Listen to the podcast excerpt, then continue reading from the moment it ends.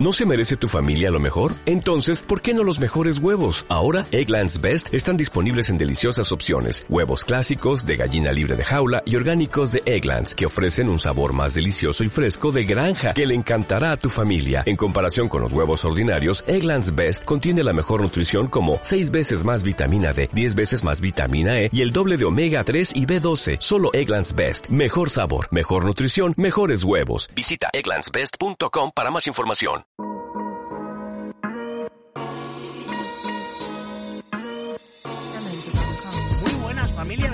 Bienvenidos y bienvenidas a Campo Atrás, el podcast que escucha Ben Simons en la sesión de tiro. ¿Qué tal estás, Antonio? Bienvenido. ¿Qué tal, tío? Eh, ya no me extraña tanto que no meta ni un tiro, Ben Simmons, ¿eh? O sea, es que de momento estás ahí haciendo tu sesión de tiro y de momento escuchas y vaca peleándose y tú, coño, ¿dónde? ¿Dónde? Joder. ¿Te imaginas que Ben Simmons... Nah, nah. No, es muy difícil de imaginar, verdad. Pero, eh, pero quizá, eh, no te digo escuchar, pero que le haya salido en recomendados sin que él se haya dado cuenta, igual eso sí. Sí, o que, o que un tuit nuestro, pero un tuit nuestro rollo de estos que ponemos sin sentido. Yo el otro día puse un tuit desde la cuenta de campo atrás que dije, abro hilo explicando el traspaso de Harden. Y seguidamente después puse, cierro hilo, no pienso abrir un puto hilo.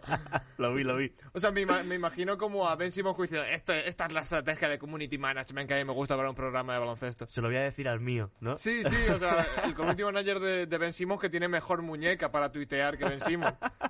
Estoy muy contento de estar aquí. Joder, ¿no? ya te digo, al te digo. estudio. Sí, o sí, sea, sí. Eh, si sois algunos de los 100 usuarios de Ivox que nos escuchan... ¿Hay os- 100 ya? Sí, yo creo que toda- todas las semanas como 100 nos escuchan. Joder, qué orgullo, ¿eh? Me, me gusta porque además Ivox es como las entrañas de, de la radio y a veces ponen comentarios que contesto o contestas tú, si has comentado... Yo contesto alguno de Ivox, pero Sí. rollo... No, yo a no, no, no, nunca. Claro, yo contesto como tres semanas más tarde, que es cuando me acuerdo de que Ivox existe, claro. Bueno, gente de Evox, sois, sois nuestra gente. Sois nuestros. Sí, sí. Eh, Es verdad que sois la gente que consideréis que no somos lo suficientemente atractivos para que os salga a cuenta vernos en YouTube, pero eh, os apoyamos a muerte. O sea, si tenéis algún proyecto, pasarnos alguna otra web eh, residual para devolveros, digamos, el favor. 18 de enero, eh, estamos respondiendo ahora a 5 de febrero. A la gente de. O, bueno, 5 de febrero es la perspectiva más optimista. O sea, eh, digamos como símiles, como cuando dijeron Almeida y Ayuso que lo de la nieve no iba a ser para tanto en Madrid. y aquí estamos, eh, 10 días después. Acá, eh, yo, chicos, os lo digo, yo soy de, de Alicante. En Alicante lo de la nieve se lleva regular. Viniendo, viniendo con, con, zapa- con las míticas Salomon, que se usan mucho en Euskadi.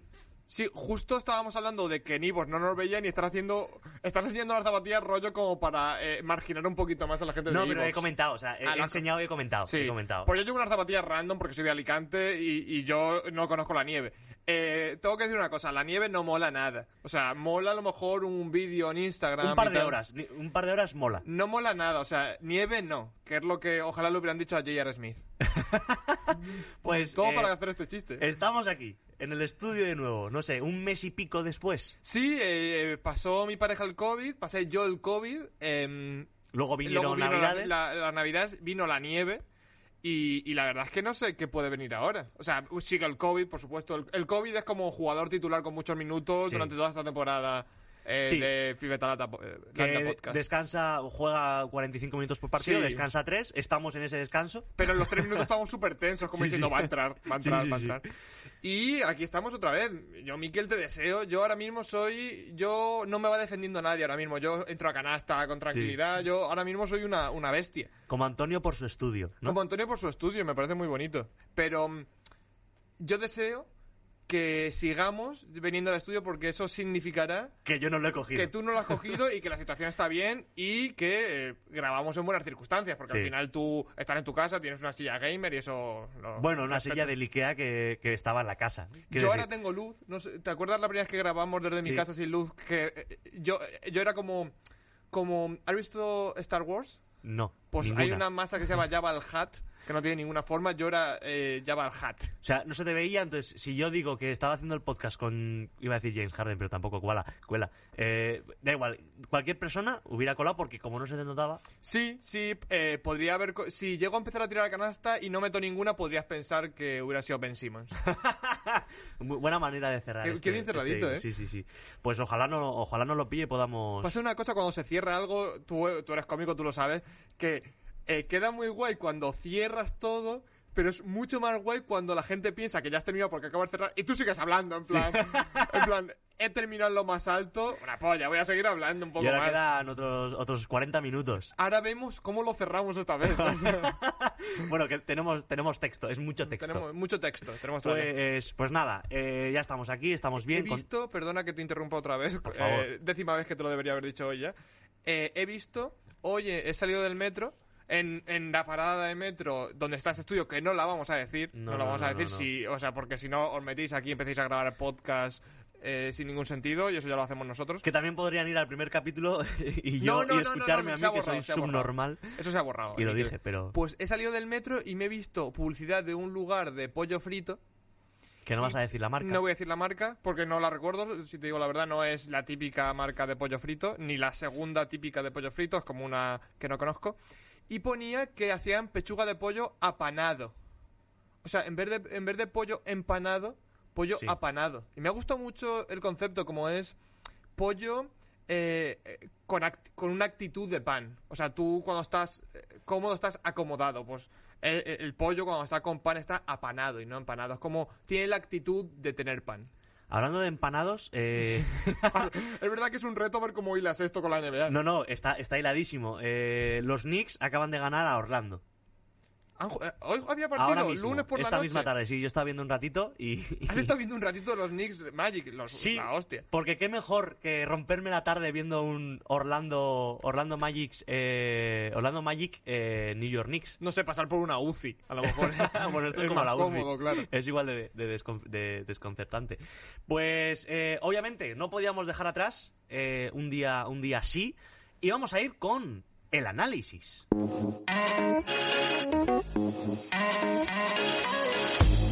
Vamos a hacerlo picadito, Antonio. Picadito el análisis para entrar ya en materia que ha pasado, ha pasado, han Sí, pasado un- cosas Un gordas. análisis picadito. He Eso puesto es. una cara justo ahora para recibir la sección que la gente de Ivor va a agradecer no verla. Eh, sí, ¿no? Simplemente digo eso. Bueno, y- aparte, y- aparte que primero enfocan siempre mi cara porque soy el subnormal que habla primero. Entonces, Claro. eh, a la Rosa, que creo que se llama nuestra cámara y realizadora, pues es la que enfoca primero más rápido a, a mí. Eh, bueno, vamos picadito, Antonio. Picadito, ¿vale? Vamos a hablar de la situación COVID de la NBA. Ya sabemos que se, se reestructuraron los protocolos, se, se añadieron cosas. eh, pero ya, ya va- llevamos más de 10 partidos aplazados. Esta noche también se vuelve a aplazar alguno, creo. Y, y Creo ya... que, si no me equivoco, son a día de hoy lunes 14. 14 es. y, y- y voy a decir, voy a ser futurólogo, pero no me la juego con nada. O sea, cuando se emita el programa, van a ser, van a estar más cerca de 20 que de 15. Esto lo- Hostia, lo, ¿sí? digo al lunes por la noche. Pienso que cuando se emita este programa, que es el miércoles en torno a las 2 de la tarde, normalmente. Sí, de- entre 12 y 2. Entre 12 y 4, a veces Sí. según, según se pueda, según la programación.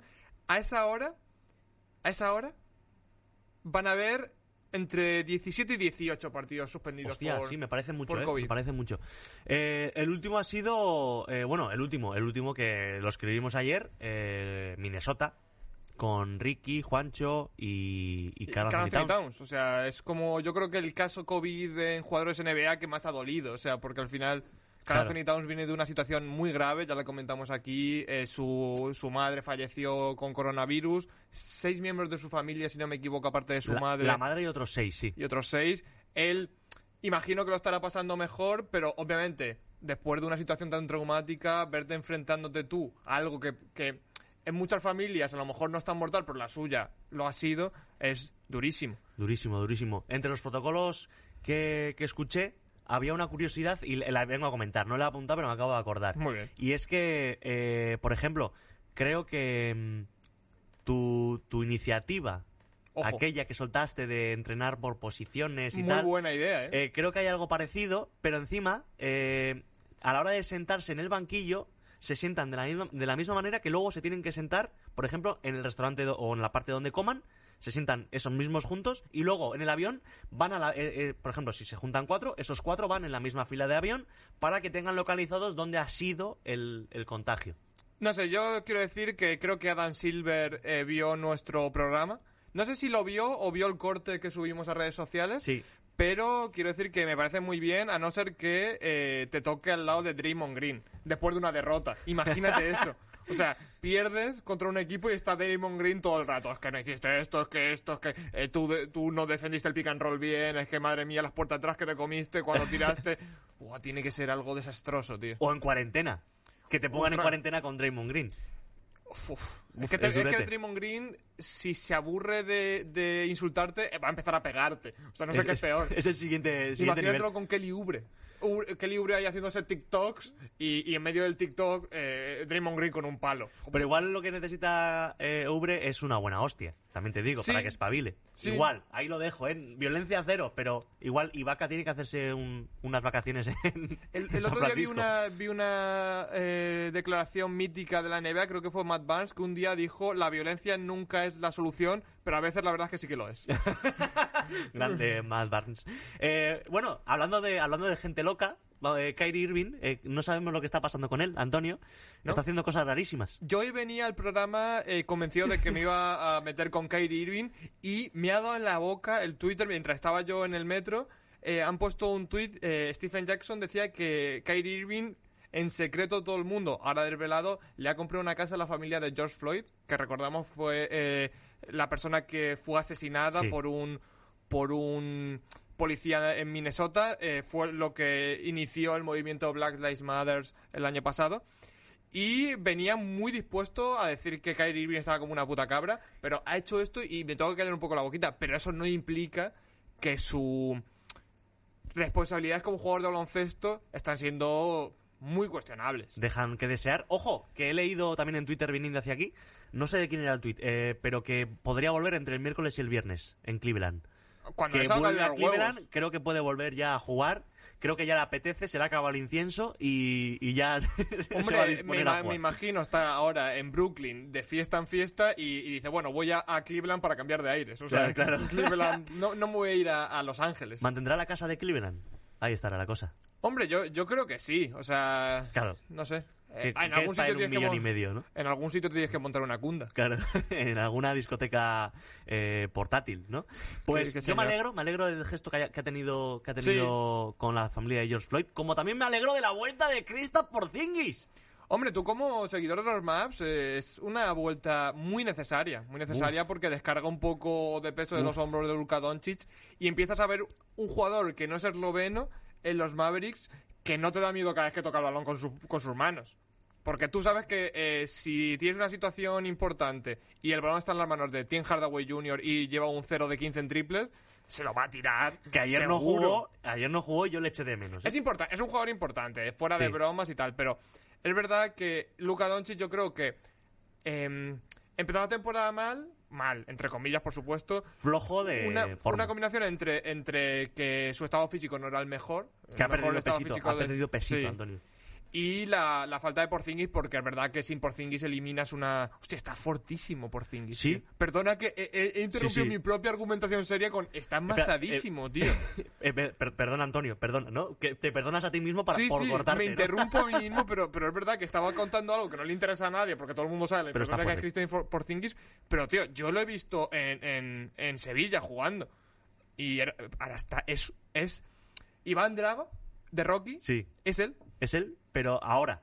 Ahora, sí, sí, bueno, Iván Drago murió, pero Claro, claro, pero me refiero. eh, está amazadísimo, tío. Sí. Y estoy Pues, contento con él. eh, yo me alegro que haya vuelto, no solo por, porque es importante una pieza clave para los maps, también me alegro porque viene una semanita, a- bueno, nueve días. En nueve días los maps tienen que afrontar seis partidos. No, y además, em, lo decíamos, eh, Luka Doncic está haciendo ya grandes partidos, pero no quita que es- esté mucho más frustrado de lo que solemos ver. Porque, por ejemplo, sacaba un dato, el otro día no sé, no sé quién se lo vi, si a Ticos de Roa, si Alberto de Roa o Gonzalo Vázquez y tal, que era el jugador con más técnicas de la NBA empatado con Dwight Howard y de Marcus Cousins.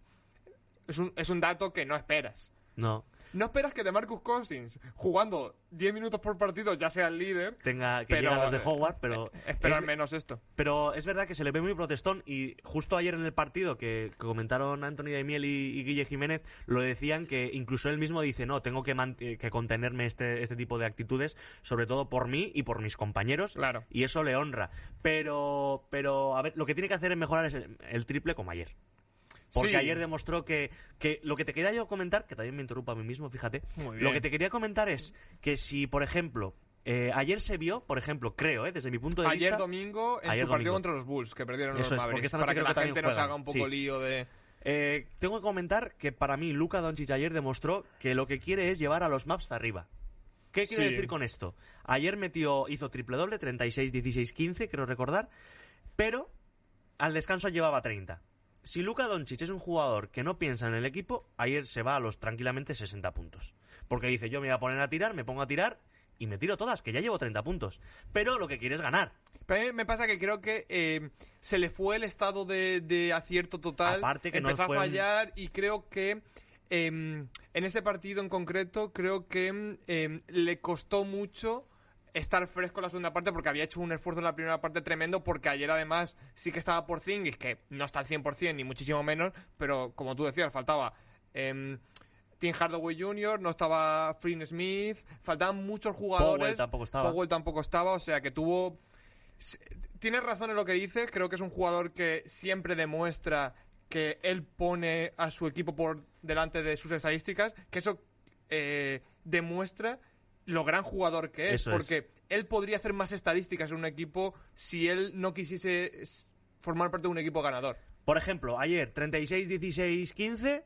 Si fuera un jugador que no mira por el equipo, hace eh, 54, 16, 3. Exacto, y no son un número de asistencias Westbrookesco, por decirlo de Sí, alguna manera. No es estoy buscándolo. Él es un jugador muy inteligente y. Bueno, no estamos descubriendo América, ni Claro, muchísimo claro, menos. claro, Eh, eh, eh, ¿Qué se espera de nosotros? ¿Que digamos esto o que digamos que, que está gordo? No. No. Es un jugadorazo, lo demuestra siempre y tiene un hambre competitivo que, bueno, que los que lo llevamos viendo desde que está en el, estuvo en el Real Madrid, se nota. En Euroliga cuando ganó tiene un carácter muy fuerte y, y creo que por eso para él es tan duro estar en un equipo que con las bajas, porque a los Mavs le quitas a dos jugadores importantes y, Y ya es está, un... y ya está, sí. Y es Doncic y, y cuatro escobas. Sí, sí. Así que entiendo su frustración porque es un jugador de equipo ganador. Y además, Cowley Stein, pues, eh, ha, entra- ha empezado a entrar en la rotación, titular incluso, porque creo, creo que como que se confía, se confía en él, pero, pero ayer se vio que, que defendiendo... Y, y es raro porque juegan Cowley Stein muy feo. con Porzingis. Sí, dos que- altos, bueno, do- dos muy altos. Muy altos, muy altos, muy atléticos. Lo que pasa es que eh, Porzingis es todo lo contrario que Cowley Stein. Cowley Claro. Stein es un jugador que solo puede jugar con un estilo de, de pivot que, o ala pivot que es más exterior, más eso, porque él necesita estar en la zona para producir. Y Porzingis es todo lo contrario, o sea, produce de todas maneras. O sea, esa es la diferencia entre un- una estrella de la NBA y Billy Cowley Stein, claro. Pero, pero bueno, nos dejaron highlights como los highlights de la semana. Eh, partidos históricos hemos visto la, semana pasada ya. Por ejemplo, Dave Lillard, pues, eh, contra Sacramento, que ahora tengo que comentar yo una cosilla de Sacramento. Sí, sí, metió, la comento yo, un puto desastre. eh, eh, ahora hablamos. Vale. Y eh, Lillard contra Sacramento metió 40 puntos, 13 asistencias. Y ahí el dato, obviamente, porque eso estamos acostumbrados a ver Sí. esas cifras. Pero lo que no estamos acostumbrados ni en Lillard ni en nadie es cero pérdidas. Sí, a mí, mira, Desde Chris Paul. Mira no, no me sorprende tanto el eh, combinar cero pérdidas con 40 puntos, porque tú puedes ser un gran tirador. Yo me imagino que un jugador que puede hacer estas cifras muy fácilmente en su plenitud es Clay Thompson, Sí, que es un gran es- anotador sin necesidad de tocar mucho la bola. Eso es. Pero a mí lo que me sorprende es un jugador que consiga 13 asistencias, que eso implica que tienes mucho tiempo la bola en tus manos Y y, que arriesgas, arriesgas o sea, el pase. estará dando el, el pase definitivo, digamos, que aunque en la NBA sabemos que es un poco más cogido con pinzas, porque puede ser Sí. mil cosas para dar una asistencia, Incluso coger, votar, entrar y eso cuenta como Exacto. asistencia. Pero bueno, pero cero pérdidas eh, para un base que consigue 13 asistencias es un dato espectacular. y el dato espectacular es dato Que están Drummond. mejorando mucho los Blazers. Sí, Incluso con la, sí. con la lesión de Yusuf Nurkic, que se pierde un, un par de meses, está ya en más o menos positivo y tirando para arriba. Sí, sí, y jugando bien. Sí, sí. Jugando bien. Lillard ya parece que ha recuperado eh, la confianza en el tiro, Sí, que había, pasado eso, semanas jodidas. Eh, Andre Drummond, Drummond, eh, 33 puntos, 23 rebotes, 2 robos, 2 tapones contra los Knicks. Tengo que decirte, me he visto los, los highlights de Drummond eh, ese partido.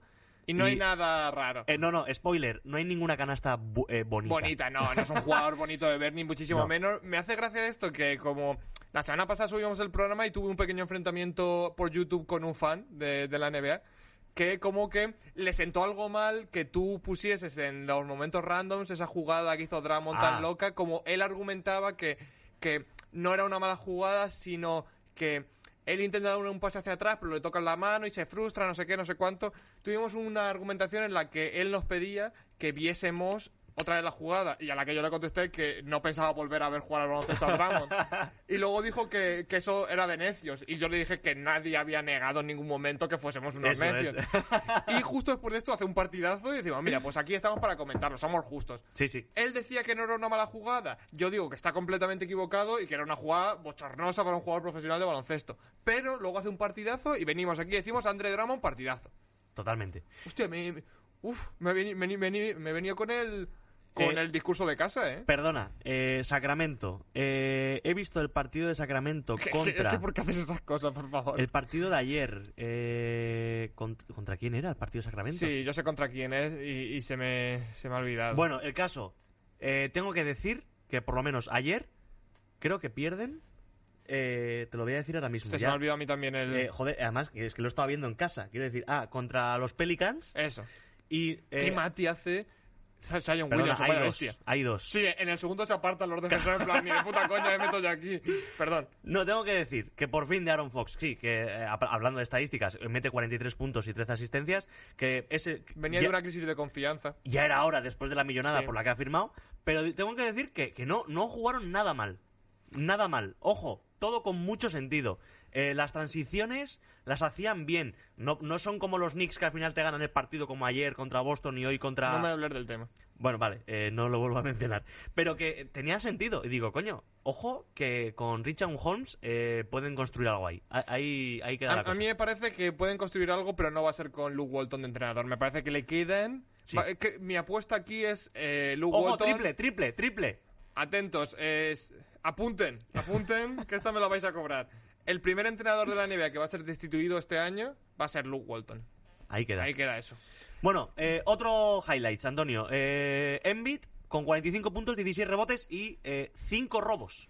Bueno, Contra a- Miami. A, mí no me sorprende todo lo que aparezca en la, faceta, en la faceta defensiva de Joel Embiid porque creo que es una de las nuevas estrellas de la liga mejor def- Dotadas, para ello también. mejor dotadas defensivamente y, y más dispuestas porque es un jugador que defensivamente se, Sí. se le ocurra muchísimo Em, creo que se ha visto muy beneficiado por la llegada de, de Doc Rivers que es un jugador que cuida mucho a los jugadores interiores que tiene gran relación con sus estrellas y tal y está haciendo una temporada que si los Sixers siguen arriba ojo a las, a las quinielas del MVP Eh, sí, sí, totalmente. Total. Creo que estaba, creo que ya ha habido unas quinielas y aparece. Eh, Es, es muy sencillo, o sea, al final del año pasado eh, los Sixers tenían un problema de que apenas tenían tiradores de, de tres, porque Ben Simmons es un gran jugador, pero tiene el problema de que es un base que no tira de fuera, nunca, jamás, en la vida, no puede hacerlo. incluso si está a 6 metros solo, tampoco. Tampoco tira. va a tirar. Pues eh, eso provocaba que junto a Al Horford, junto a, a Richardson, que no es un mal tirador, pero tampoco es un tirador súper Eso es. fiable, eso hacía que Joel Embiid pasara mucho tiempo fuera de la zona. ¿Es un buen jugador tirando de fuera? Sí. ¿Es un jugador que si lo pones dentro se come a quien sea? Lo que También. sea. Ahora está jugando mucho tiempo por dentro, está teniendo mucha responsabilidad y está a un nivel espectacular. El otro día mete un canastón a final de partido y se pone a hacerle así a la grada que no había nadie en la Claro. grada. Digo, se puede ser más personaje, Sí. tío. Encima es un personaje, pero personaje bien. Te digo una cosa, es eh, probablemente mi... No, no ahora, sino desde hace un par de años mi jugador favorito de la NBA. ¿Así? Sí, por Hombre, a ver. carisma, por... Y porque yo soy un romántico y a mí que de momento me traigan un pivot capaz de dominar de espaldas al aro, dije, este tipo me, me flipa a mí. Bueno, y de cara. Sí, sí, claro, pero digo, de espaldas también. Sí, sí, sí. Eh, bueno, el que de espaldas, de cara, de lado, eh, agachado, Kevin Durant, 41 puntos, 60% en tiros de dos y en triples contra Orlando. Eh, tú aquí pones nivel MVP, sí. Hombre, yo a, a día de hoy creo que si acabase la temporada hoy, yo diría que es el MVP. Por supuesto. Yo diría que Por es el MVP porque es, es Bueno, un para dominio. Mí, para mí el MVP, eh, Taco Fall, con 6 puntos, 5 rebotes y un triple a tabla, también contra Orlando. No, y además en el guion he puesto triple entre comillas porque realmente no fue un triple, porque se lo contaron de dos. ah, pues estaba pisando. Porque el cabrón pisó, o sea, el cabrón tiró de 8 metros y pisó la línea. Ah, Claro, el, el- No, está acostumbrado a quedarse No, y, quieto. a- y además que tiene un 103 de pie. Claro, el, el- claro. El- cabrón se metió un triple y luego lo mejor de todo, la siguiente, se la tira a la línea de tres, todo el banquillo ya levantó. hace una fintita, se pone a votar, hace una mago y te hace un mate. Y dices, pero ¿y este tío? La gente diciendo, Taco Fall titular, Taco Fall titular. Es en plan, A ver, no. que la broma está bien. Sí, para un ratillo. Sí. Para un ratillo. Y tiene unas gafas. Está más molón últimamente. Taco. ¿Estarán graduadas? Sí, ¿no? Porque creo que tenía problemas de vista. Bueno, es que eh, tanto tiempo mirándose las cordoneras, o sea, a esa distancia ya no voy a ver de lejos. Y no querías hablar, pero hay que hablar. Eh, Jason Tatum, MVP del este, Luka Doncic del oeste, pero Jason Tatum eh, ayer no jugó. Que esto tiene contexto también porque son los jugadores de la semana pasada. Porque Claro. es probable que cuando, apa- cuando se publique este programa miércoles ya estén los de la otra semana. O sea, estos son los de hace dos semanas que se publicaron Sí. cuando se publicó nuestro programa. Es probable que los de la semana anterior a esta grabación se publiquen el miércoles. Estos son los de hace dos semanas. Que no sé si, si optará Jason Tatum porque... No, no juega ningún partido. Por eso te digo. Así que... Pero bueno, ahí está. Ahí está. No, eh, mola mucho ver a Jason Tatum y a Luka Doncic como Tatum, jugadores perdón, de... voy a decirlo bien. Jason Tatum. Es que yo... Es, Mola decir Tatum también, Tatum. ¿eh? Tatum. Mola verlos como jugadores de la semana, dos chavales de 22, 21 años, es como diciendo, joder, la NBA. ¿Sabes lo ¿Cuántos años le quedan? ¿Sabes lo que mola? ¿Qué? La melenita de Popovich. Ostras, es muy... Tú que eres, tú, tú que eres vasco, es muy Dusko Ivanovic, Sí, ¿eh? sí, sí, es, sí, es, sí. eh, un poco de profesor chiflado. sí, sí, sí. Eh, obviamente no, no son el mismo, el mismo perfil de entrenador.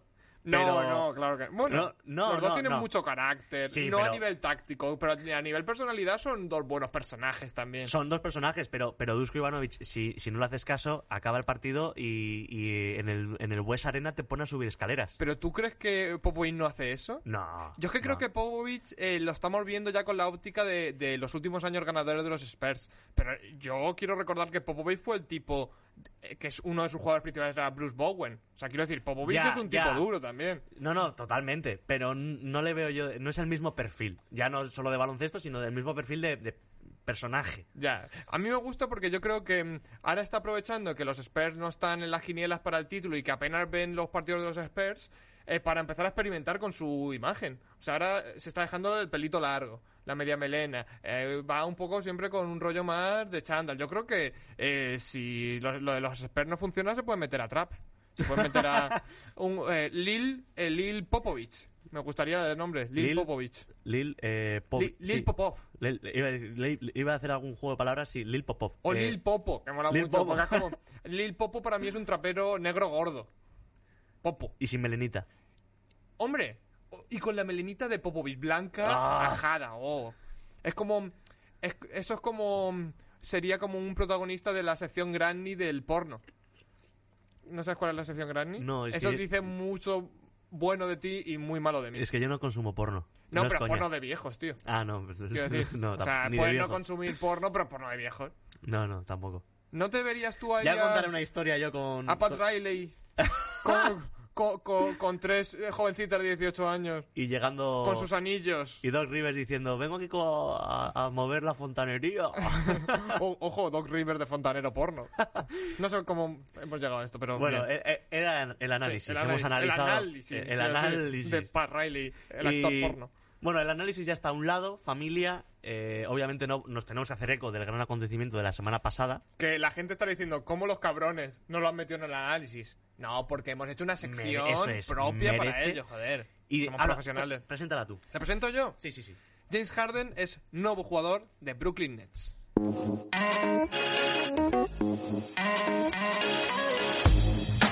Pues ya está, quiero decir, ya está. eh, esa era la noticia. Sí, sí, o sea, eh, me gusta que hemos utilizado una noticia como nombre de la sección de la que habla Sí. la noticia. Si llega a ser el titular más largo, también lo decimos. No, quiero no, decir. eh, James Harden, nuevo, hemos estado a punto de ponerle nombre de sección. James Harden, nuevo jugador de los Brooklyn Nets. eh, eh, el- los Nets reciben a James Harden y los Cavaliers reciben a no sé quién. Pero hemos hablado mucho como nombre de sección, ¿eh? Sí, sí, sí. Y luego, eh, la sección es... eh, gracias. Y Sí, ya lo hemos dicho todo. ya está. Pues bueno, vamos a hablar del traspaso, ¿vale? Porque los, Ro- los Rockets reciben a, a Oladipo, a Dante Exum. Eh, Hemos puesto- puesto símbolos de interrogación después del nombre de Dante Epson. Porque Eh. yo no sabía ni que seguía jugando en la NBA. Eh, bueno, yo no sabía ni que... Sí, que Es australiano. Sí, sí, sí. sí. Y cuatro rondas del draft más unos cuantos intercambios que ha habido así, bueno... No, que intercambios que significan que eh, Sí, de- cuando los Nets eh, sean a lo mejor la, la, mm, elección número 15 y los Rockets la 29, pueden cambiarla. Como el famoso, eh, bueno, con eh, Thru Young y Luka Doncic. Exacto. El, el 3 a 5. Bueno, los Pacers reciben a Caris perdona, Levert. per- per- perdona, te voy a interrumpir por duodécima vez. Era muy difícil en ese draft traspasar a alguien por Luka Doncic y que no te saliese tan mal. Quiero decir, o sea, Ah, ya, cualquier salir, persona de salir, ese- salir se- airoso. No sé si airoso, pero no tan mal. Porque cualquier otro jugador del draft que no fuese Trey Young hubiera sido un, insulto a- al baloncesto traspasarlo por, por Luka Doncic. Ya. Aquí Pero bueno, eh, de, de los que había o de las posibilidades, es el, Atlanta el ha salido vivo. No está mal. Están construyendo una base Sí, sí. a través de esa base. Eh, bueno, los Pacers reciben a Caris Levert y una segunda ronda, que luego, habla- eh, luego hablaremos de Caris Levert. Eh, Cleveland Cavaliers se hace con Jarrett Allen y Tauren Springs, que a mí, sinceramente, de lo que más me jode de todo este traspaso es Jarrett Allen, porque Sí. el, el Brooklyn se ha perdido el mejor pelazo de la NBA. Sí, porque además llega James Harden, que es de los peores pelos actuales de la Uf, NBA. uf, con O sea, Kevin como- Durant, además. Eh, eh, no, pero Kevin Durant eh, no hace nada para disimular que no tiene muy buen pelo. Pero James Harden se hace las trencitas y Sí. tal y tal, y le quedan fatal, porque Sí. además está gordo, eh, la barba le queda mal, el pelo cada vez lo tiene como más pequeño.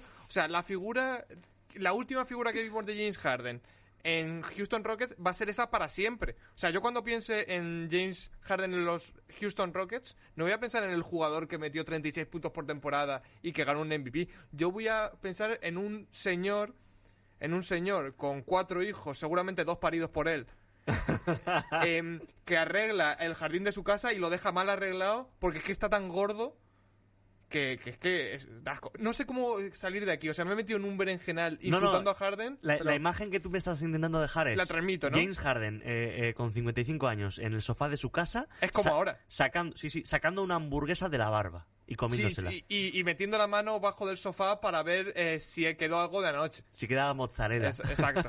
Esa, Bueno, esa- es la última imagen. que- Los, los precedentes. Eh, el día previo al traspaso, James Harden, en un estado físico sospechoso, dice en rueda de prensa que se quiere ir. Sí, era un secreto a voces, pero en ese partido que... eh, yo creo que él no estaba tan gordo como parece, simplemente que ahí estaba muy dejado, se ponía mucha ropa, quería mostrar que estaba mucho peor Sí. de lo que en realidad estaba. Sí. Y ese mismo día, que da esa imagen tan dura, sale a rueda de prensa diciendo que él lo ha dado todo por esta ciudad, pero es que esto se ha acabado. Y eso es en el momento en el que Houston Rockets lo tiene que traspasar en una situación de desventaja total, porque sabe que todos los demás equipos estarían pensando, tienes una bomba en el vestuario. Y esa misma noche se lo traspasan, porque además John Wall y DeMarcus Cousins estallan. Eh, John Wall un poco más disimulado puso que no Porque se puede de avanzar. llegar- Bueno, el otro también, pero. Sí, pero el otro es DeMarcus Cousins. Claro, eso te iba a decir. Pero John Wall dijo como que no se podía avanzar y de Marcus Cousins lo que dijo es que... Y no dijo nada raro. O sea, dijo que, que era una auténtica vergüenza. O sea, que esto no es algo que haya surgido hoy, sino que cuando llega el training camp ya es una vergüenza la actitud, ya se puede... Ya, ya se ve lo que va a pasar. O sea, que en esa situación Houston tenía que hacer una cosa que era traspasar a James Harden. Y, y bien, bien hecho ya por la situación que tú dices. Y luego llegó Shaquille O'Neal y, y soltó también otras bombas. Eh, bueno, le, le- puso, le puso los puntos sobre las sillas, la verdad. es, es como... Durete, ¿eh? Me resulta bastante raro escuchar a Shaquille O'Neal tan serio, sobre todo por el personaje en el que se ha convertido, que por cierto, aquí está Sácala, la sácala. camiseta de Shaquille O'Neal, que es un... Me la regalaron en Navidad, me la regaló mi novia.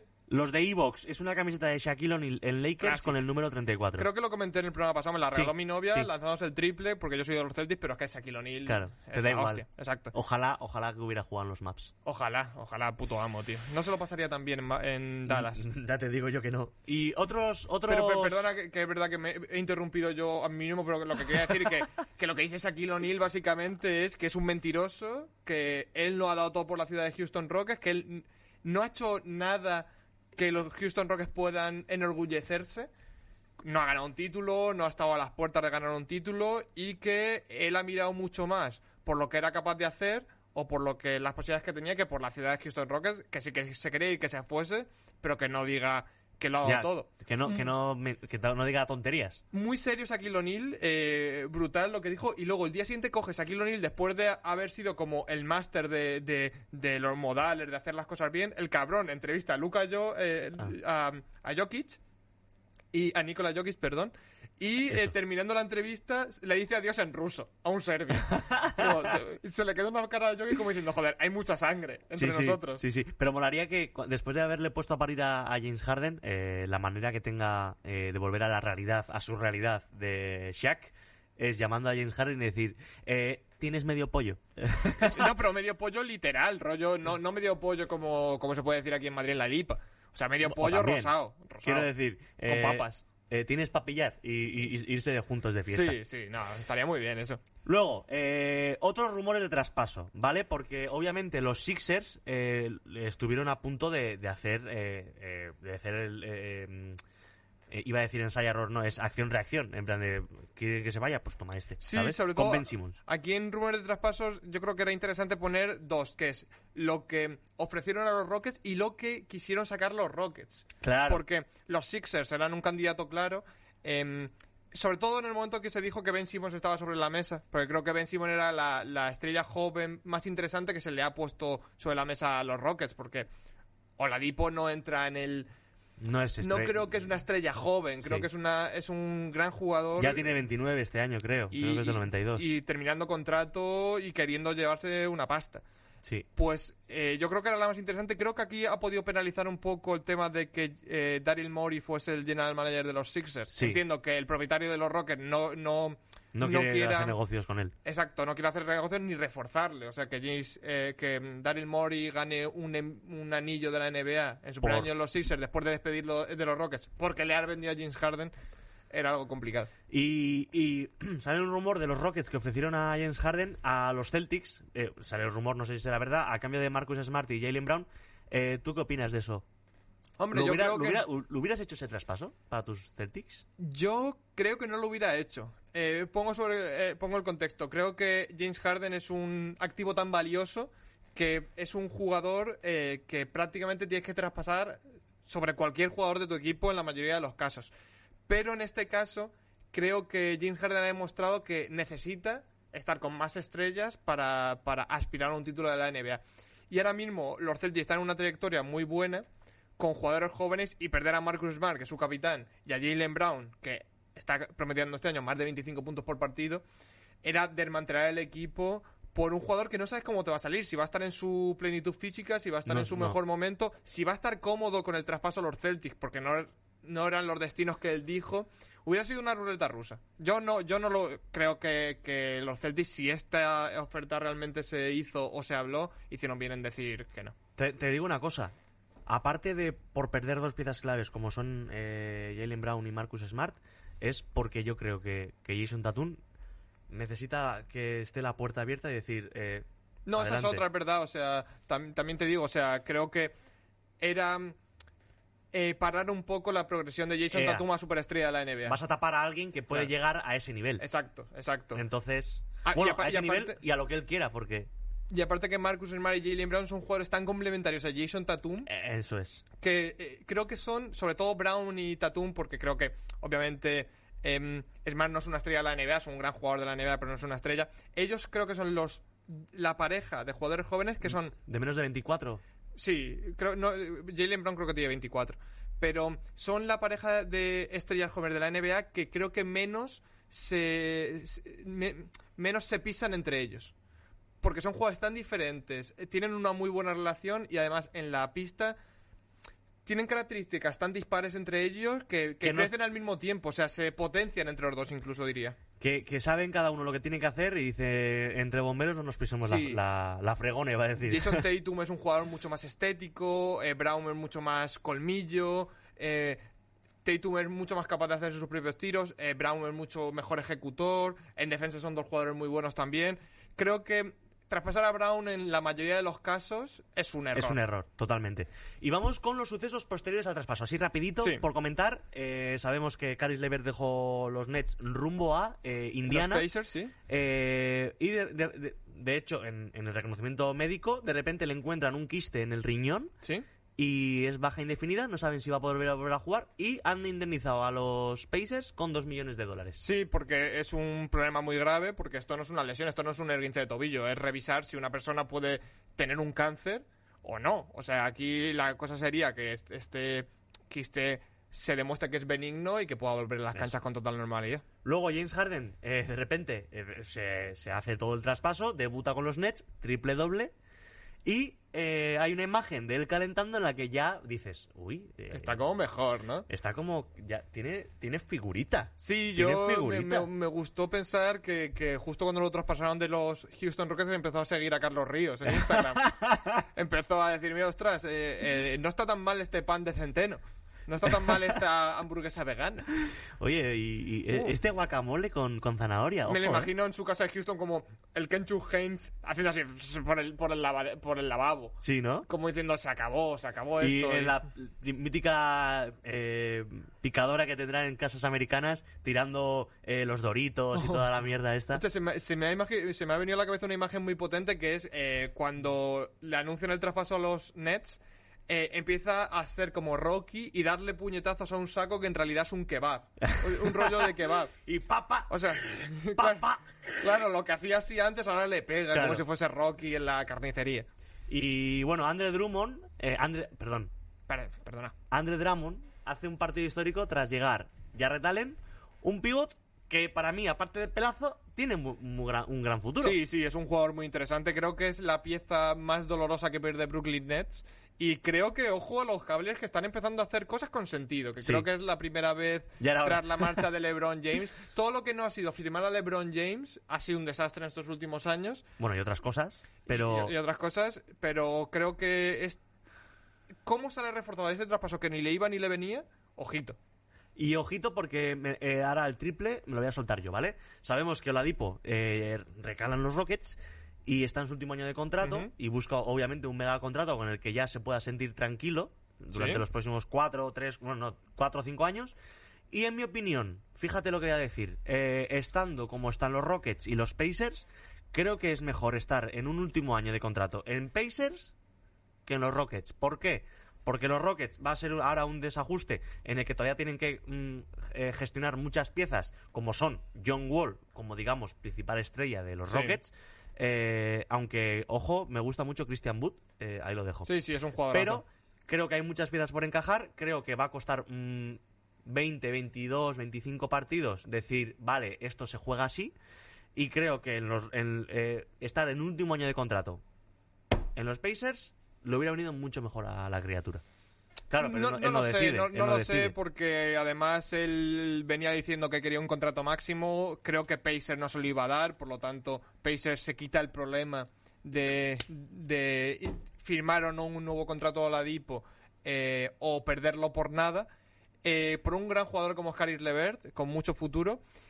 Y llega Oladipo a los Rockets, que es que es una ruleta rusa. Si ahora Oladipo está en un buen estado físico y consigue hacer sus 22 o 23 puntos por partido, se puede llevar un contratazo. No sé si en Houston, pero hay muchos equipos desesperados por un gran jugador. Joder. ¿Y tú quién crees que de, de todo esto, quién gana y quién pierde?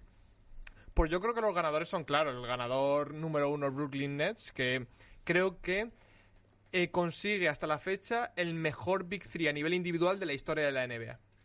Ese es mi punto de vista. O sea, Sí, n- sí, no no. el mejor Big Three, a lo mejor de funcionamiento entre sí, que por supuesto están los, los hits de LeBron, están los Celtics en su día de, de McHale, Bird y Robert Paris, están también los, los Warriors y tal, pero creo que a nivel individual no ha habido ningún Big Three con un pico con un pico como jugadores tan Pico grande premium como, igual, ¿no? Exacto, ta- como estos tres jugadores a nivel individual. Son los ganadores, no sé cómo acabará esto, pero desde luego a priori son los ganadores. Y para mí otro de los ganadores es Cavaliers, que como decía, no pintaba nada en este contrato y se ha llevado a un pivo con muchísimo futuro. Y empieza a poner yo creo que las bases sobre un equipo con el Sexland tan famoso de Colin Sexton y Garland. Sí. Y Andre Drummond, que es su contrato más alto, termina contrato este año. Y me parece que está sentando las bases para Jarrett Allen, mi pivo titular, a Drummond lo dejo ir o le ofrezco un contrato mucho más bajo y con lo que me quite de Drummond empiezo a coger Cositas. piecitas. Eso es. A mí me Eh, parece un ganador. Yo, los ganadores, obviamente, eh, los Nets. Y hablo de perdedores, el resto. ¿Por qué? Porque creo que cuando haces un, un traspaso y más a más bandas, lo que buscas es salir ganando. Y si te quedas igual, es perder. Sí, para yo, mí, yo para entiendo mí. tu punto de vista. Creo que Cleveland no, no se queda igual porque consigue cosas por nada, prácticamente. Bueno, sí. Por una segunda acuerdo, pero- ronda rara. Pero estamos, eh, metes a Jarrett Allen y tienes a Andre Drummond. A Andre Drummond. Eh, ¿Qué sucede ahí? Está- tienes que esperar, tienes que Sí, esperar. yo creo que es como. mm, Es una transición, digamos. Eso es. eh, aguanto con Drummond o lo traspaso eh, por al, o simplemente dejo que se acabe este contrato tan grande que tiene Que y también es verdad-. También es verdad que los Cavaliers tampoco tienen nada que perder si esperan. No, exactamente. Entonces ahí queda eso. Vale, pues oye, guay. Así ha quedado el, el mega traspaso que, que ha sucedido, sucedió la semana pasada. Ujú. Y hoy volvemos con una sección Sí, sí, la que nos gusta. La recordamos la semana pasada y dijimos hay que hacerla, Hay que hacerla. Y, y lo vamos a hacer con más periodicidad porque es verdad Sí. que yo creo que se nos olvidó con el fin de la NBA, que esto va más con el inicio de la temporada, Sí. se nos olvidó que existía. Y. Efectivamente. Pues nada, vamos con las rodillas de Sion.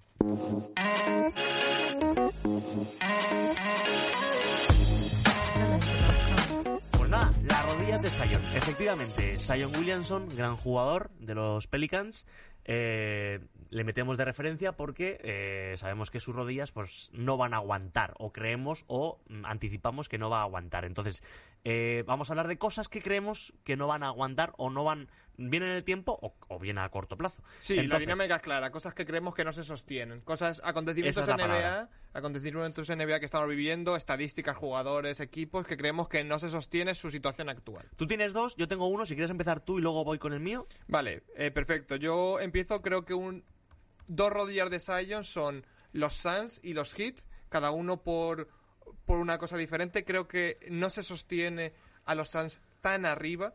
Se- para mí se sostienen en puestos playoffs, pero no se sostienen en el top 3 del oeste. A, a largo plazo creo que cuando los equipos importantes del oeste ajusten y empiezan a cogerle un poco el truco a los Suns, van a bajar irremediablemente hasta yo creo que una posición cómoda de playoff, pero desde luego no un segundo puesto. Por ejemplo, creo que no se sostiene tan arriba. O sea, aquí quiero ser crítico, pero bien. Sí, que no entre los cuatro primeros. Exacto, creo que es un gran equipo, pero también considero que mm, ha empezado muy bien mientras otros equipos están un poco sesteando todavía. Vale. Y no se sostienen los hits tan abajo. Creo que esto es una situación mucho más relacionada con, con temas COVID. Ya con- empezó a Valder a enchufar, también es ha verdad. empezado Butler. eh, están creo que 8-12. Creo que van el- los duodécimos en, en, en la costa este, en la conferencia este. Y creo que no se sostiene, ni, ni muchísimo menos como, ¿Ocho, como doce? jugadores están No, atrás. 4-7. 4-7, perdón, demasiados. Me Sí. he confundido con que va los duodécimos en el Sí, este, si no me equivoco. Lo décimo, sí, efectivamente. Están a nada, a un partido de play- a dos partidos de playoff, pero Para claro, mí no se sostienen tan abajo, no, No, se sostienen debajo de los Knicks. No, no, no, no, no. Es que los Knicks están sextos. eh, Claro. 7-8, casi positivo. Eh, tengo que decirte una cosa. Eh, ¿Tú has dicho que no se sostienen los Nets? ¿Es posible? ¿Con Kyrie Irving y que huele a, a mega traspaso? ¿O- No, ah, eh, lo vas a decir luego, sí. perdón. Vale. Yo voy con el mío, ¿vale? Voy con el mío porque vengo a descubrir América. Hemos hablado de los Knicks, eh, sextos de conferencia. Yo creo que los Knicks no se mantienen, pero te, te vengo a argumentar de manera más incisiva. ¿Por, por qué vienes con una cosa tan obvia? O sea, vas a contarme por qué vienes con algo que todos pensamos. Eh, ahora tienen segundas jugadas bien acabadas, pero claro, con la locura de ataque que tienen, que es pase-pase, pero con pases arriesgados de lado a lado y tal, creo que eso va a llegar un momento en que van a perder 25 o 30 balones por partido. Luego, si tienes a un jugador de primer año como Topping, que empieza a postear en la línea de tres Eso no tiene ningún sentido. cada, cada, cada partido vemos dos escenas de topping posteando en esto, que luego sale muy bien de línea de fondo, cuidado. Pero si le pones en, en la línea de tres a postear, eso se ve que no tiene mucho futuro. Eso quiere decir que, que no hay ideas. Que no, No. hay ideas. Exacto. Luego, eh, Julius Randle. Numerazos. Buen Efectivamente, jugador, buen jugador. que dejaron jugador. escapar los Lakers. Pero. ¿Y defender? Quiero decir, está muy bien que metas 20, eh, 23-12 por partido, 23-12-6, creo. Sí, sí, o unas sea que estadísticas de locos. muy buenas estadísticas, pero si luego ves defender a Julius Randle, que dices, pero si es que está dejando, le deja el pasillito a todos los jugadores, incluso uno bajito que sabe que le puede pegar el tapón, le deja tirar, es como tío. Eh, creo que, creo que eh, es el momento perfecto para Austin Rivers fliparse. Sí, lo está haciendo, ¿eh? Sí, pero no. Está en su momento más madu- en el momento más maduro de su carrera, Claro, ha perdido esa locura. Sí. Digo, es, pero es su- tu momento es ahora. Es decir, Echo de cuando- menos sus crossovers a la nada. Claro, o sea, quiero decir, si tú tienes un estilo que te crees Michael Jordan, si no lo aprovechas justo en este momento que es cuando Uh, más puedes hacerlo. Qué buen, eh, qué buen Wugmal ese, ¿eh? De los jugadores que se pensaban que eran Michael Sí, Jordan. sí, sí, sí, Lo- sí, sí. Lo recuerdo, también estaba Tim Hardaway Jr., eh, también lo metiste. Sí, y, ¿y quién era el otro? Era- eran Tim Hardaway Jr., eran Austin Rivers y el otro no me acuerdo, de jugadores que, que, tres, sí. deben- que se creen Jordan, claro. Y bueno, yo creo que no se sostiene por eso. Creo que he argumentado bastante bien, eh, incluso Muy poniendo, bien. poniendo puntos positivos, pero que luego se pueden volver negativos. Muy bien. O sea, ha- has dicho lo que todos pensábamos, pero argumentando el porqué. O sea, Eso normalmente es. cuando nosotros pensamos en que los Knicks no van a ir a playoff, ni nos molestamos en, en argumentarlo. Claro. Porque los de tu alrededor piensan, tienes razón. Lo que pasa que pero yo... tú hoy has ido a decir, ¿por qué lo que todos pensamos, lo pensamos? Es que me he visto dos partidos. Muy bien. Oh. Sí, Tremendo. estoy aprovechando el League Pass a tope. Yo, yo venía con otras rodillas de Sion. Yo, es que he escrito dos porque me queda un poco con la cosica aquí como, Sí. como en el esternón, que me estoy tocando la garganta mientras digo esternón, que está aquí, no soy gilipollas, y, y de anatomía sé lo que, lo que Julius Randall debe defender. Y quería hacer uno un poco más sorprendente, y es que creo que no se sostiene el Big Three de los problemas mentales. Es decir, no se sostiene y es una rodilla de Sion. Los Brooklyn Nets de James Harden, Kyrie Irving y Kevin Durant. Hasta el punto que creo que, eh, no sé si durante la temporada, pero quizá a final de temporada Kyrie Irving no sea jugador de Brooklyn Nets. Es que me- me- me- me- cuando lo he leído ha, me ha sorprendido porque eh, se supone que eh, Harden llega a... rec- recala en Brooklyn porque consultan con Durant e Irving. ¿Sí? Quiero decir, oye, va a venir este, ¿qué os parece? Sí, pero yo creo que hasta cierto punto las gilipollas de Irving, como la que están sucediendo ahora, se entienden cuando Irving es imprescindible, pero O impredecible. es impredecible siempre. Pero ahora le ha llegado James Harden, que es un jugador de un paso superior a Kyrie Irving. O sea, ahora mismo es un tipo que está acostumbrado a ser hiperprotagonista en todos sus equipos. Va a estar a la sombra de dos MVPs. Va a estar a la sombra de James Harden, que es un jugador acostumbradísimo a llevar la, la bola en, su- en sus manos. Y acompañado por Kevin Durant, que es un tipo que se va a jugar todas las bolas importantes del equipo porque es el más fiable de los tres. ¿Cómo, cómo una mentalidad tan complicada, tan compleja como Kyrie Irving puede aguantar esto? Pueden pasar dos cosas, que sean campeones de la NBA sobrados o que sea una bomba de relojería en la que tiene todas las de explotar Kyrie Irving. Yo, mira, hoy justo tengo un trabajo que me da dinero, no como, Sí, que no como esto, claro. Y, y casualmente han venido de invitados a, a donde yo trabajo, bueno, lo voy a decir, Mr. Underdog, un programa Sí. de fútbol. Eh, han venido de invitados eh, tanto Sergio como José, de Drafteados. Gran- Y gran les han hecho una pregunta que he dicho, hostia, qué buena pregunta. Y, y- y respondiendo a esa pregunta podemos buscar o, o podemos llegar a uno de los problemas que puede tener Nets. Eh, por ejemplo, la pregunta que les hacían era, última bola, o sea, último segundo o última posesión, eh, clutch time, para ganar el título de la NBA. Eh, ¿Quién tira? Hombre, yo se lo doy a Durant. Claro. Ellos han respondido Por- Durant, por galones, obviamente, yo a también respondería Durant. No por- solo por talento, por galones. Es un eh, dos veces MVP de las finales de la NBA. O sea, es un tipo que se ha visto en esas. Es el mejor Kyrie Irving- jugador de la NBA para mí en estos momentos. Bueno, Sí, está a nivel LeBron, pero... individual, él y LeBron siguen siendo para mí los mejores jugadores de la Sí. NBA. Por mucho que Manu Planetario nos quiera matar por esto. Pero, Pero- tenemos que invitar al programa cuando, lo volvamos venga- a hacer, cuando lo volvamos a hacer desde casa. Cuando yo tenga COVID, ¿no? Exacto, cuando tú tengas COVID, Manu Planetario, se lo dije por Twitter, Sí. quiero que venga a decir todos los, insu- todos los insultos que ha profesado contra LeBron James durante estos La lista, ¿no? 20 años. Una lista para ver todas las ofensas que ha hecho contra LeBron James. Manu, aquí te Cabrón. esperamos cuando tenga COVID.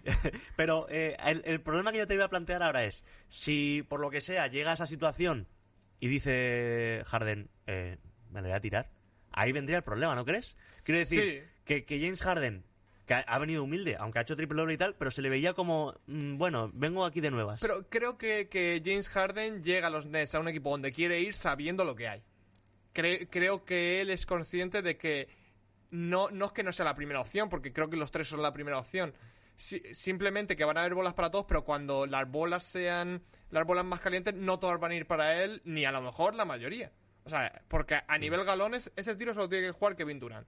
Sí, como sí. superestrella de la NBA, como si te he dicho que creo que James Harden es un jugador un paso superior a Irving, creo que Durant es uno o dos pasos superior a, A Harden. a James Harden. Estamos de acuerdo. Así que yo creo que la última bola se la tira él. Y para mí ese es el problema, que ahora eh, Kyrie Irving, a nivel talento, creo que... No a nivel talento, a nivel ta- talento puede ser la primera espada porque es un talento sobrenatural. Pero a nivel baloncesto ahora mismo es el tercer mejor jugador de su equipo. ¿Cómo va a comer Kyrie, dices. Kyrie? ¿Cómo se va a comer que no tenga tantos tiros, que no tenga tanto tiempo la bola en sus manos? Que en unas semifinales de conferencia con el partido apretado contra unos teóricos Milwaukee Bucks, Irving saque de fondo en un tiro decisivo. No sé, a mí no me sostiene Kyrie en concreto por la mentalidad y por, y por lo que ha demostrado durante estos años. También te digo que el base es él. Entonces, si, si él sube o pasa balón de medio campo, dice, Pero pues el base es él, pero el que yo creo que va a ejercer más tiempo de base va a ser James Harden, O, o por, lo- o por lo menos el que que, es el más... mejor pasador. Eso es. Vale, perfecto. Pues, oye, creo que hemos analizado todo bastante bien. Hemos dado argumentos. Muchos argumentos, ¿eh? O sea, hemos esto- ido para la risa, pero también hemos, Sí, dado argumentos. Ha habido un momento que esto era generación NBA, ¿eh? Eh, escucha, que tengo una llamada perdida de Anthony de Miel. Hombre, que, yo- que le pase el archivo.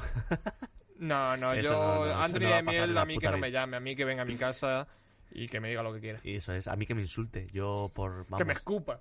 Que- a mí me puede escupir, ¿eh? Que yo, yo tengo anticuerpo a la muerte. A mí, eh, animo a todos los atrasers a que si me ven por la calle me escupan. O sea, Y vamos el, a- vamos el protocolo COVID eh, me lo... O sea, yo como super señor con anticuerpos me puedes escupir y, y mostrarme así lo que sientes por él. Escucha, vamos a hacer una cosa. Te escucho. Creo que nuestro propósito para 2021 Es que la gente no se, no se escupa. nos escupa y, y que venga Anthony de Miel. Vale, de momento veo más probable lo de que nos escupan. Sí, eh, no, bueno, o no, porque tendrían que venir al estudio y no saben dónde No está. dónde está, a no Claro. ser que vayan a cierto capítulo al Eso, principio, en el que alguien dijo... ¿no? En los primeros No. 30 segundos, que yo soy su normal y lo digo. No, pero te digo una cosa.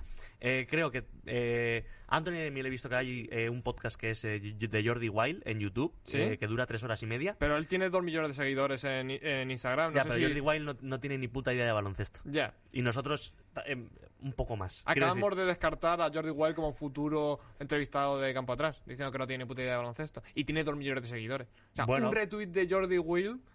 eh, o sea, un tweet de Jordi Wild tiene más retweets que nosotros reproducciones en todos estos meses. Me da igual. Yo voy a lo Jordi. Wild, cabrón. No, no, eh, no te invitamos. no, no, está No. invitado, está invitado. No, pero a Anthony Sí. de Biel le vamos a tirar la caña, joder. Yo, eh, le tenemos que tirar la caña ya. Hay muerte. que, hay- o sea, eh, atrasers, es id, id al Instagram de Anthony de Miel. Y mandarle eh, privado. Le mandáis fotopolles y le decís esto acabará en el momento que vayas a campo atrás Eso es, NBA. eso es, no es una amenaza, No es una amenaza. es una realidad. Y a- yo, nosotros yo creo que jugaría con el tema de que Anthony de Miel eh, tiene la fama de ser un tío súper majo que siempre le gusta estar con la peña. O sea Sí. que yo creo que aunque sea por pena, a mí eh, la pena siempre ha sido un argumento que me parecía que ha estado muy infravalorado. O sea, mucha gente como no ha querido liarse con chicas o chicos porque cree que lo, se lían con él por pena o, o un aprobado, no, no quieres que te aprueben, te pongan el 5 por pena. Yo creo que la pena está guay. Y, y yo quiero que Anthony Davis venga, aunque sea por pena. Igual buena que gente. Siempre he querido que una persona con la que quiera tener relaciones eh, sexuales las tenga conmigo, a pesar de que sea por pena. Yo estoy a favor de la pena. Pero además, ten en cuenta que, que- que lo de la pena nos puede funcionar porque Anthony de Miel contó en la resistencia que él tiene a un inquilino en una, casa, una de sus casas, eh, bueno, en su otra casa, eh, de Ocupa. Que te digo una cosa, prefiero que Anthony Demiel sea majo conmigo.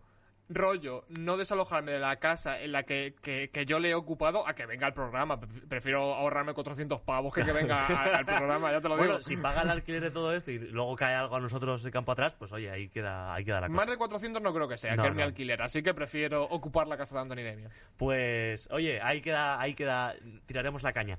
Y un día más, no puede ser de otra manera que acabemos Nunca con jamás. Wogmal.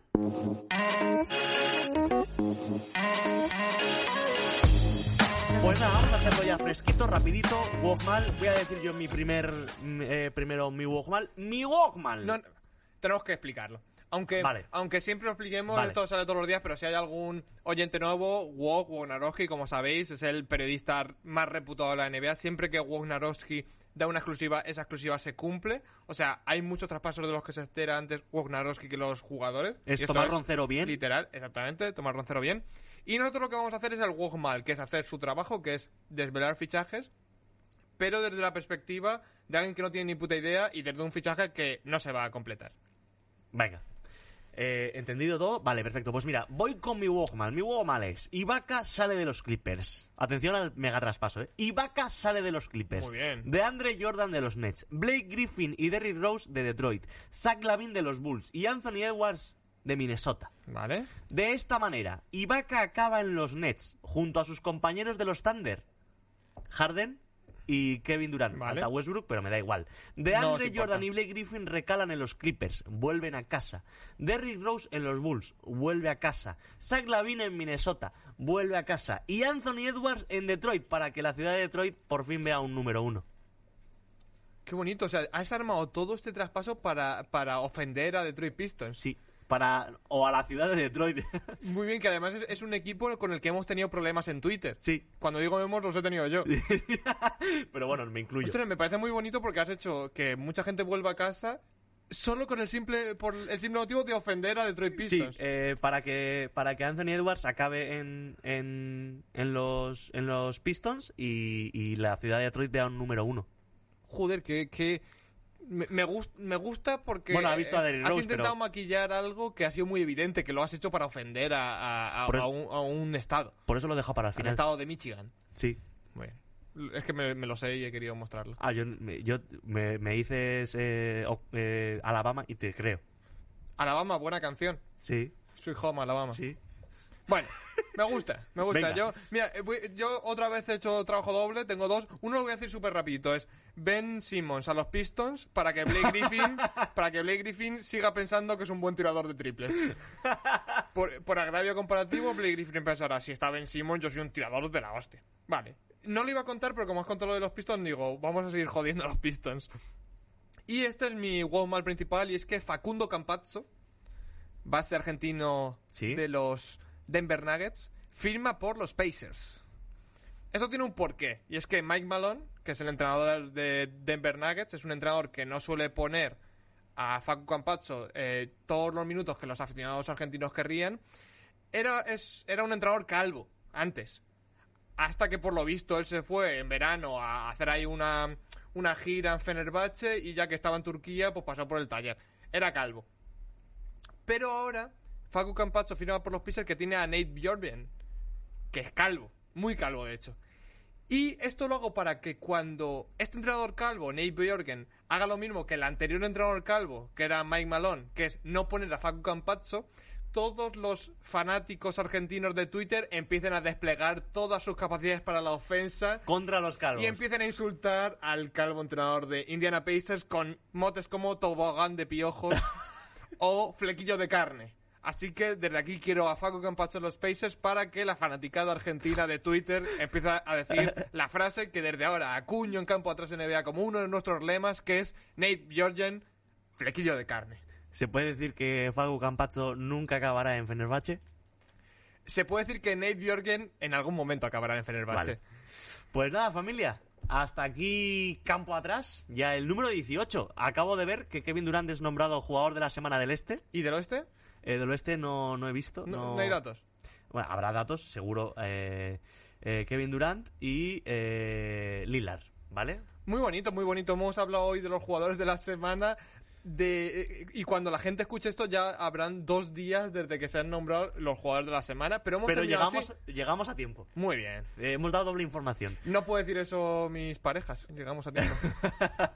Pues vamos a dejar aquí las redes de, de campo atrás para que nos escribáis vuestros walks mal, eh, las rodillas Hacedlo, de Sion. lo- hacedlo. efectivamente, lo que queráis, que dice, pues mira, esto no se va a sostener. Eh, eh, o Miquel, eh, ya jugador de la semana es otro.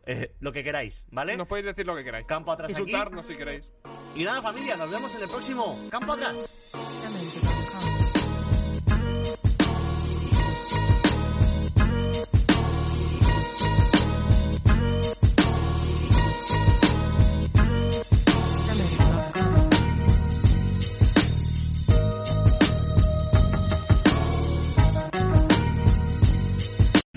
O'Reilly Auto Parts puede ayudarte a encontrar un taller mecánico cerca de ti. Para más información, llama a tu tienda O'Reilly Auto Parts o visita oreillyauto.com.